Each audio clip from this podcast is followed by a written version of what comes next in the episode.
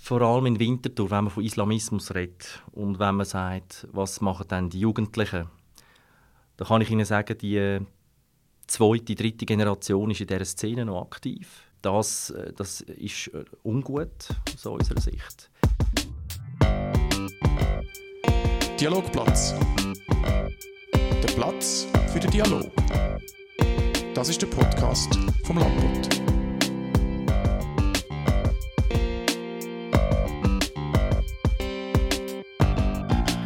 Heute beim Dialogplatz der Thomas Egloff. Im letzten Dezember hat es im Winterthur Hauptbahnhof Krawall mit Jugendlichen.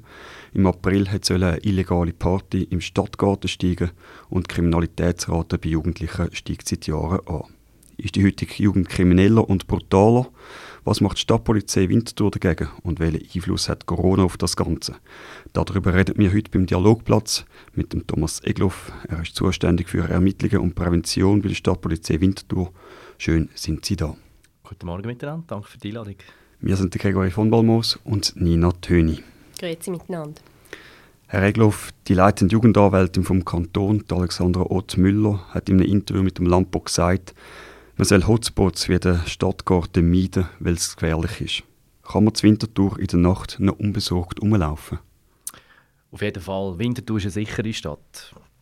Ähm, die Aussage von der Frau Ott, ähm, die äh, sehe ich gleich, trotz allem. Ich glaube, da kann man auch unterscheiden, äh, wenn Sie jetzt auch vom Stadtpark reden oder allgemein von der Sicherheit, wie man sich fühlt im öffentlichen Raum. Da gibt es ein subjektives Sicherheitsgefühl. Also jetzt für den Stadtpark, ich würde mich jetzt dort durchgetrauen.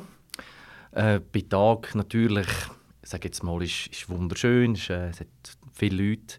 Und bei Nacht ähm, ist es dunkel, hat auch Leute, aber auch dann würde ich mich äh, dort sicher fühlen. Etwas anderes ist dann aber äh, die Objektivsicherheit. Also das heißt, ähm, findet dort eine Straftat statt, an dem Ort oder in dem Raum. Was sind denn das für Delikte, die dort stattfinden? Dann kann es zu Gewaltdelikten kommen, also Körperverletzungen. Es kann äh, zu Raubdelikten äh, führen die Delikte müssen sich dann aber nicht unbedingt im Stadtpark zutragen. Das kann dann äh, dort seinen Anfang nehmen und kann dann äh, der Tatort, wie man sagt, kann dann aber ganz irgendwo anders liegen.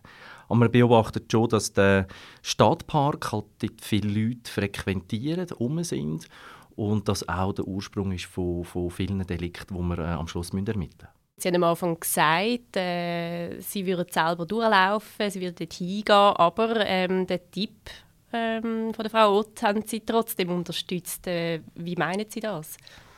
Ich glaube, also die Aussage per se, oder die könnte man jetzt noch ein bisschen relativieren. Wir haben festgestellt, dass vier von zehn, vier von zehn Gewaltdelikte findet bei Nacht statt. Aber aus dem herauszuschliessen, dass das alles im Stadtpark, ist, äh, Stadtpark wäre, das wäre eigentlich falsch.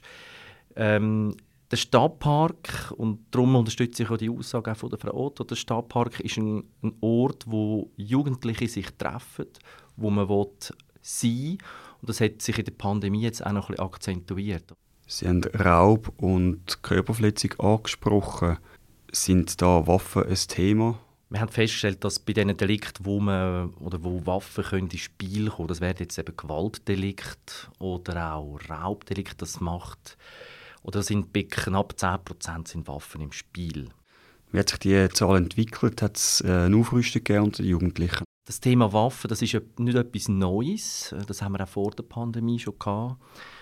Ähm, interessanterweise stellen wir wenig illegale Waffen fest oder sicher bei den Jugendlichen. Also die Jungen wissen, was ist erlaubt und was ist nicht erlaubt. Und ähm, das können wir auch positiv, also man muss auch mal sagen, oder die meisten oder die allermeisten Jugendlichen, die lassen sich nie etwas zu Schulden kommen. Das ist schon mal eine gute Nachricht. Es sind wenige, die uns beschäftigen und es sind auch wenige, die für die Straftaten verantwortlich sind. Ist denn das auch das, was Sie am meisten umtreibt? Das sind eigentlich zwei Sachen, die uns beschäftigen. Ähm, der erste Punkt ist, dass die Jugendkriminalität in den letzten sicher fünf Jahren gestiegen ist. Man muss vielleicht noch ein bisschen weiter zurückschauen. Damals im Jahr 2009, wo die Kriminalität der Jugendlichen sehr hoch war, dann ist sie wieder abgekommen. Und so zwischen 2015 und 2020 beachten wir, also nicht nur jetzt in Winterthur, sondern überall in der Schweiz, beobachtet man eine Steigung den Jugendlichen, die delinquieren. Also das ist der erste Punkt, der uns beschäftigt. Und der zweite Punkt, der uns auch Sorgen macht, sind die Raubdelikte. Die haben zugenommen. Jetzt auch im 2020, wenn insgesamt Vermögensdelikte abgenommen haben in Winterthur, haben wir festgestellt, dass die Raubdelikte ganz leicht zugenommen haben. Ähm, wir haben auch gemerkt, dass weniger Täter für gleich viel oder eben ein bisschen mehr Raubdelikte verantwortlich sind und das macht uns auch Sorgen. Dann im Bereich der Gewaltdelikt ähm, stellen wir auch fest, dass die Tatbegehung wird brutaler. Man schlägt auf jemanden ein, der am Boden liegt. Und der zweite Punkt, dass äh, eine Gruppendynamik besteht, wo man die Auseinandersetzung in Gruppen begeht. Thema Gruppendynamik. Gibt es Gangs in der Stadt Winterthur von Jugendlichen? Wir stellen das nicht fest. Das war äh, vor langer Zeit mal ein Thema gewesen. Ich glaube, man muss da auch ein bisschen aufpassen, was eine Gang per Definition ist. Das wäre eigentlich eine kriminelle Organisation. Äh, in dem Sinne stellen wir nicht fest. Wir stellen vielmehr fest, dass man kennt sich klar äh, in Winterthur und ähm, man kann sich sehr schnell zu einem Treffpunkt oder zu einem Treffen verabreden, auch mit den sozialen Medien. Sie haben vorher gesagt, Sie sagen, wenig, weniger Jugendliche mit mehr Delikt. Sind es immer wieder die gleichen? Kennt man die auch ein bisschen bei der Stadtpolizei Winterthur? Wir reden hier von den Wiederholungstätern. Ähm, ich denke, es, wir kennen unsere Klienten und Klientinnen. Äh, mit denen haben wir regelmäßig zu tun. Wenn wir ein bisschen jetzt von diesen Wiederholungstätern reden, dann sind es vor allem Gewaltdelikte, äh, die uns umtreiben. Und da, wie gesagt, tun wir entschlossen vorgehen dagegen. Können Sie das noch ausführen? Was heißt, wie gehen Sie mit denen um? Also wir reden, wie gesagt, nicht von Bagatellen, wir reden von schweren Delikten, Raubdelikten, äh, wo am Schluss jugendliche Opfer sind, wo die traumatisiert. Und da haben wir als Polizei ganz klar den Auftrag, äh, die Zwangsmaßnahmen, die wir eigentlich haben vom Gesetzgeber, die wir anwenden. Das heißt, der Jugendliche wird verhaftet, es kann Hausdurchsuchungen geben, es werden äh, Gegenstände beschlagnahmt, Mobiltelefone können beschlagnahmt werden, man tut äh, Spuren sichern. Das kann sein äh, auf dem Handy, aber auch an Kleider. Von wie vielen Wiederholungstätern reden wir da ungefähr? Sind das 200, sind das 20, sind das 1000? Nein, 1000 sind es nicht. Zum Glück nicht. Ähm, das sind ein paar wenige, die uns umtreiben. Ähm, die Zahl die bewegt sich immer so ein bisschen auf und ab sage jetzt mal, das sind vielleicht 20 äh, so Tourklienten, die wir haben. Sie haben vorher von Männern und Frauen geredet. Wie steht das Verhältnis? Also die Frauen sind ein bisschen die Ausnahme. Es ist wirklich ein sehr kleiner Anteil, so 5, 5 bis 10 Prozent der Straftaten. Aber äh, ja, ähm, der, der, klassische jugendliche Straftäter, dem sage ich jetzt mal so, der ist äh, zwischen 14 und 18 Jahren alt und männlich. Was hat der für einen sozialen Background? Ähm, man kann sagen, Winterthurer äh, Straftäter kommen von Winterthur. Also es ist nicht so, dass wir äh, nur Leute von außen haben, die auf Winterthur kommen delinquieren. Wir haben wirklich mit den Winterthuren zu tun. Ähm, bei dem sozialen Background, den Sie hier ansprechen, äh, da können wir auch Feststellungen machen, auch aufgrund von unseren Ermittlungen. Ähm, das sind einerseits äh, die äh, Strukturen oder die Tagesstrukturen, die die äh, jungen Menschen haben oder halt eben nicht haben. Ähm, meistens ist es so, dass äh, die Familie auch nicht ganz gefestigt ist. Man hat vielleicht häusliche Gewalt daheim, man hat finanzielle Probleme, man ist nicht gut in der Schule. Ähm, Kollegenkreis ist auch nicht gerade äh, förderlich in dem Ganzen. Also es sind ganz viele Faktoren, wo eine, äh, sage jetzt eine negative Komponente können beinhalten wo dann kann auch ein Auslöser sein dass man sagt, ich schlage mal zu. Gibt es auch einen Austausch respektive Meldung von der Stadtpolizei an die Eltern von den Jugendlichen? Ja, ähm, man kann sagen, das Jugendstrafverfahren ähm, orientiert sich an, an, einer Leitlinie und das ist das Ziel ist da wirklich der Schutz und die Erziehung des Jugendlichen. Also man will den auf die gute Bahn bringen. Und die Eltern äh, bei den Jugendlichen, das sind die gesetzlichen Vertreter, die äh, werden dann auch auf die Wachmob bestellt. Oder, oder zum Beispiel, wenn man äh, feststellt, dass ähm, ein Minderjähriger noch Alkohol äh, besitzt, wo, wo er nicht dürft äh, haben. Äh, da gibt es einen sogenannten Elternbrief. Also die Eltern und der Kontakt mit den Eltern spielt eine wichtige Rolle bei unserer Arbeit. Ähm, auch um den Eltern vielleicht mal einen, Hinweis können geben äh, hey, was macht denn euer, euer Mädchen, euer Bub? Ähm, und da haben wir äh, größtenteils aber gute Erfahrungen, wenn die Eltern involviert sind. Wie reagieren denn da die Jugendlichen? Oder wenn man selber zurückdenkt, das wäre doch immer das Schlimmste gewesen. Die Mami wird informiert, die Polizei am Telefon.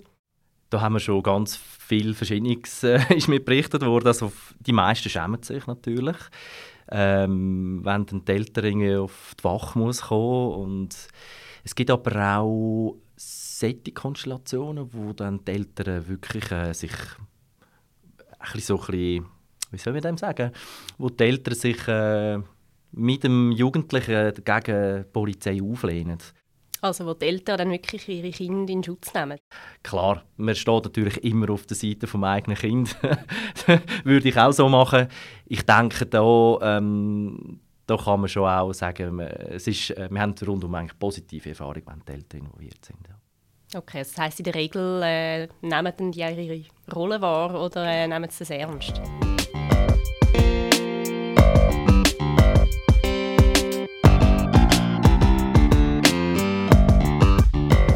Möglichkeiten hat die Stadtpolizei überhaupt, was Repression und Prävention angeht? Eigentlich die, die polizeiliche Arbeit mit den Jugendlichen die unterscheidet sich nicht mal äh, von der klassischen kriminalpolizeilichen Arbeit. Aber ähm, es gibt Nuancen. Oder? Man tut zum Beispiel, wenn man dann jemanden verhaftet oder äh, wirklich in dieser Befragung ist, dann tut man zum Beispiel bis 16 tut man den Jugendlichen duzen, das ist eine Eigenheit. Ähm, unsere Leute sind speziell ausgebildet, auch pädagogisch äh, in gewissen Punkten. Oder wie gehe ich mit einem Jugendlichen um? Und das sind äh, wichtige Erfahrungen. Also selbst in dieser Repression, die brutal tönt, oder so, äh, oder verhaften, äh, einsperren, auch da ist das Zwischenmenschliche ganz wichtig zwischen den Mitarbeitern, die ich habe, und den Tätern. Ähm, und dann die andere äh, Sicht ist äh, die Prävention, die Sie gesagt haben. Das ist äh, eine, eine, eine Präsenz, die man hat. Also, man, geht auf die Jungen zu, an den Punkten, wo sie sich aufhalten in der Stadt. Ähm, man redet mit ihnen, man probiert äh, abzuholen, wie es ihnen geht. Wir gehen auch in die Schule, Vorträge machen, die sogenannten Schulprojekte. Und haben hier einen Kontakt mit den Jungen. Jetzt ist es so, wir erreichen natürlich nicht alle mit unseren Botschaften, ähm, vor allem eben die präventiven Botschaften. Und zu dem Zweck sind wir auch in den sozialen Medien präsent. Dort sind sie ja relativ fest äh, vernetzt und präsent. Ist es für Jugendliche nicht extrem uncool, mit der Stadtpolizei Winterthur vernetzt zu sein in den sozialen Medien? ja. ähm, ich glaube, das ist meine persönliche Meinung jetzt, oder es ist Polizei ist etwas Cooles. Also nicht, weil ich jetzt auch dort arbeite. Ähm, ich denke, die meisten Jugendlichen finden die Polizei cool. Ähm, und ich glaube, wenn man jetzt wieder so auf den Auftritt in den sozialen Medien zurückkommt, man muss noch unterscheiden zwischen ähm, ist man befreundet dann mit dem Polizist, mit der Polizistin oder tut man den Inhalt konsumieren, was die Person oder eben der Beamte, die Beamtin einem will, äh, mitteilen Und ich glaube, das ist so ein, ein Unterschied. Ich, ich gehe jetzt nicht davon aus, dass... Äh, also klar gibt es Leute, das sind nicht nur Jugendliche, die die Polizei uncool finden, das ist auch okay. Ähm, aber eben die, der Auftritt in den sozialen Medien, wir haben auch festgestellt, die Hemmschwelle, mit einem Polizisten mal zu reden oder etwas zu fragen, die ist viel tiefer in diesen sozialen Medien. Sie haben vorhin gesagt, ähm, Sie haben so immer die gleichen Jugendlichen, die sich wieder damit müssen auseinandersetzen müssen. Ich nehme jetzt mal an, die erreichen Sie dann aber nicht über die sozialen Medien. Oder, oder denken Sie, dass Sie sogar an die ankommen?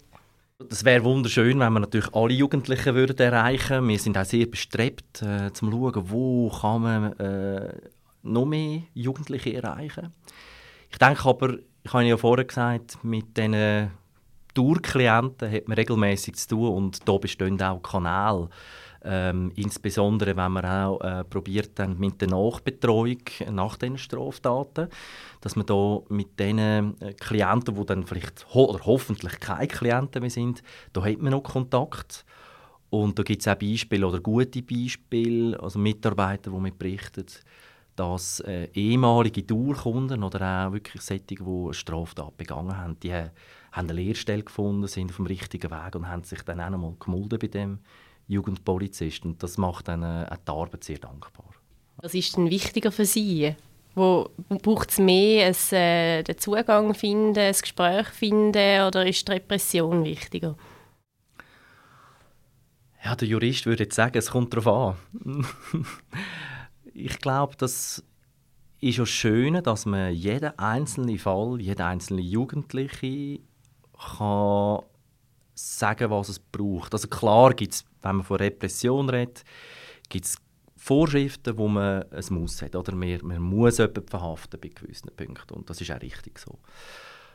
Aber wenn man von Prävention redet, zum Beispiel auch schon, dass man verdeckt oder in Uniform mit einem Jugendlichen redet, das ist auch schon Prävention. Also man merkt, ah, die Polizei ist da, die interessiert sich für mich. Sie haben gesagt, man kennt sich irgendwie irgendwann. Das ist ja wichtig, oder? dass man weiß, wer ist das, was beschäftigt die Jugendlichen.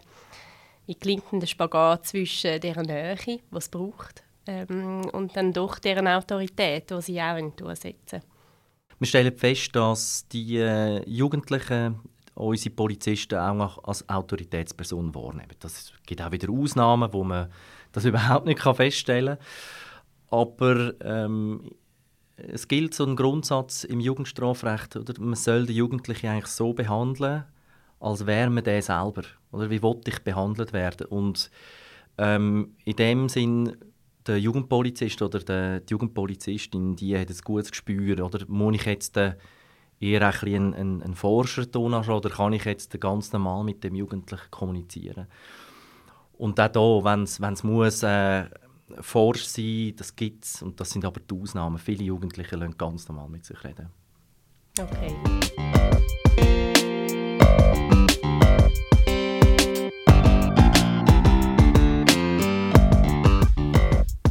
Sozialen Medien sind, auch Radikalisierung passiert häufig über die sozialen Medien und ist immer wieder ein, äh, ja, fast ein Dauerthema in Winterthur, sechs im Bereich Islamismus oder in letzter Zeit auch im Rechtsextremismus. Wie sieht es da im Moment bei den Jugendlichen aus? Ich glaube, wir müssen allgemein über Radikalisierung und Extremismus reden, bevor man auch so ein bisschen sagt, ja, welche, welche Art von Extremismus ist denn ein Thema? Ich denke, oder bei den Jugendlichen ist es nicht anders als bei, bei allen Leuten in der Gesellschaft, oder? Ähm, wenn man von Radikalisierung und Extremismus redet. Nur sind die Voraussetzungen vielleicht äh, ein bisschen anders. Ähm, vielleicht für die Hörerinnen und Hörer ganz einfach ausgedrückt, Extremismus ist etwas, wo eigentlich einen, Zustand beschreibt, oder? mit den Feindbildern, die man hat. Man sagt, ja, Gewalt ist auch eine Lösung. Und der Prozess, wie man dort ankommt, ist dann eigentlich die Radikalisierung. Ähm, und wenn man nachher so ein redet, oder, was für Arten von Extremismus äh, sind dann bei den Jugendlichen das Thema, da würde ich jetzt sagen, für in Winterthur ist sicher ähm, der Islamismus ist ein Thema. Und nebensächlich oder jetzt vor allem im, im letzten Jahr ähm, spürbar oder einfach auch aufgrund von der Medienberichterstattung ist der Rechtsextremismus ein Thema gewesen. Wie äußert sich das? Meine jetzt den Isla Islamismus? Oder? Bleiben, wir, bleiben wir beim Islamismus zuerst, genau. Eigentlich, wenn wir ein bisschen zurückschauen, 2014 mit den Jugendlichen, die vermisst worden sind, dann ist herausgekommen, die sind in ein Risikogebiet äh, oder in eine Konfliktzone gereist, haben sich dem IS angeschlossen, mutmaßlich. Ähm, da war Winterthur äh, ähm, im Fokus. Gewesen. Man hat dann reagiert, man hat äh, ein aus meiner Sicht ganz gutes und ein Vorzeigemodell entworfen, wie man mit dem Thema Extremismus umgeht in Winterthur. Wie sieht das aus? Winterthur hat ähm, die Fachstelle Extremismus Gewaltprävention geschaffen, zusammen auch mit der Fachstelle Brückenbauer und hat ähm, mit dem Modell eigentlich ein, äh, etwas geschaffen, um einen Umgang mit dem Thema auf allen Ebenen auch zu schaffen. Und das funktioniert sehr gut, kann ich sagen. Also wir haben eine gute Zusammenarbeit zwischen den Departementen, zwischen allen Involvierten. Und jetzt die Rolle der Polizei in, in dem Ganzen ist eigentlich klar, die ist von Gesetzes wegen vorgesehen. Oder? Wir erkennen Straftaten. Erkennen. Wir ermitteln Straftaten, ermitteln, wenn wir die feststellen. Und wir machen äh, Gefahrenabwehr. Das heißt, wenn es gefährlich wird, wir intervenieren. Wie viele Straftaten haben Sie festgestellt? Jetzt im Bereich Islamismus. Im Bereich Islamismus, genau. Ich glaube, was ich, was ich Ihnen hier sagen kann, ist, dass vor allem in Winterthur, wenn man von Islamismus redet und wenn man sagt, was machen dann die Jugendlichen, da kann ich Ihnen sagen, die zweite, dritte Generation ist in dieser Szene noch aktiv. Das, äh, das ist äh, ungut aus unserer Sicht. Und äh, unsere Rolle, wie ich sie beschrieben habe, die ist da, um Straftaten zu verhindern am Schluss. Oder wir wollen wissen, was die Leute machen. Und zu dem Zweck arbeiten wir auch sehr eng mit der Kantonspolizei zusammen. Wir, es gibt die Soko Master, die im 15. gegründet worden ist. Äh, das ist eine, eine, Sonderkommission, die setzt sich zusammen aus ganz vielen Vertretern, äh, auch von der Strafverfolgung. Und wir sind hier stark eingebunden und probieren diese Konstellationen zu erkennen und auch zu beurteilen und am Schluss aus dem einen Handlungsbedarf abzuleiten. Aber wenn Sie jetzt sagen, ja, wie viele Straftaten sind da, das kann ich Ihnen wie nicht sagen. Das findet natürlich, äh, das, das geht dann in die Statistik hinein. Das sind querbeet äh, Straftaten und die finden dort dann äh, Beachtung. Aber ähm, in dem Sinn mehr, was jetzt da oder wie viele Leute äh, in dem Kontext jetzt äh, Strafverfahren laufen, das kann ich Ihnen nicht sagen. Aber wenn ich es richtig verstanden habe, es geht mehr darum, zu ein überwachen, was, was die bekannten Jugendlichen, wo man weiß, die sind jetzt vielleicht eher am IS ein bisschen zugeneigt, eben ein bisschen zu schauen, was die vorhaben und was die machen. Oder, oder suchen sie dann auch dort aktiv irgendwie mal ein Gespräch? Also wir wollen ja, wie schon gesagt, wenn man von, von Jugendlichen redet und Jugendstrafenfahren, dann ist ja immer das Ziel der Schutz des Jugendlichen. Und wir wollen die Leute oder die, die Jungen, die hier in dieser Szene sind, die wollen wir eigentlich rausholen aus dem. Wir wollen nicht, dass sie abdriften in, die, in den Extremismus, in den Dschihadismus. Wir wollen eigentlich äh, die auf den richtigen Weg bringen, ich sage das jetzt mal so. Und da gibt uns der Gesetzgeber ähm, Instrumente dazu. Ähm, da gibt es auch Ansprachen durch, durch Leute, auch durch äh, unsere Jugendpolizisten, um hier den Kontakt zu haben zu diesen Exponenten schwierig, oder? Also so, so jemanden anzusprechen auf das Thema. Ja, ähm, da gibt's, oder das ist auch wieder etwas, wo, wo man muss sagen, das ist jetzt nicht 0815, da braucht es Erfahrung und es braucht eine gute Ausbildung. Und darum bin ich auch darauf angewiesen, dass ich gut ausgebildete Leute habe, die gut vernetzt sind und wo man kann sagen, ja, was spricht man denn jetzt konkret an? Was denn? das kann ich Ihnen leider nicht sagen. In letzter Zeit sind auch immer wieder Rechtsradikale in den Medien gewesen, rund um Winterthur. Wie sieht das aus? Wie hat sich das entwickelt? Da kann ich so viel sagen, es gilt wie immer, wenn Straftaten passieren oder Straftaten im Raum stehen, dann wird die Polizei aktiv. Äh, da schauen wir genau an. Und der Rechtsextremismus ist halt einfach spür- und sichtbar geworden, auch wegen diesen sozialen, sozialen Medien im letzten Jahr. Und ähm, das ist auch etwas, ähm, wo man bisschen mit Sorge beobachtet. Oder die sozialen Medien mit guten Auftritten, die bei Jungen eine gewisse Wirkung haben, die auch anziehend wirken Und äh, das macht uns auch Sorgen.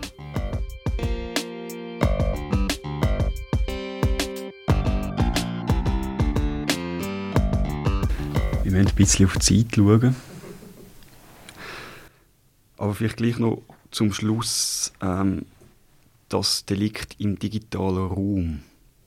Wie geht die Stadtpolizei mit dem um? Wenn man von Delikt im digitalen Raum redet, dann gibt es so eine Unterscheidung zwischen den Cyberdelikten, also den Computerdelikten, ähm, und das ist ja nicht Thema wahrscheinlich. Richtig, ja. Also das ist äh, eben das Cybercrime, wie man es kennt im, im engeren Sinn. Und dann gibt es noch Delikte, wo wie zum Beispiel, ich nehme jetzt die Ehrverletzung. Die kann man auf der Straße begehen, man kann sie aber auch auf Instagram oder Facebook begehen.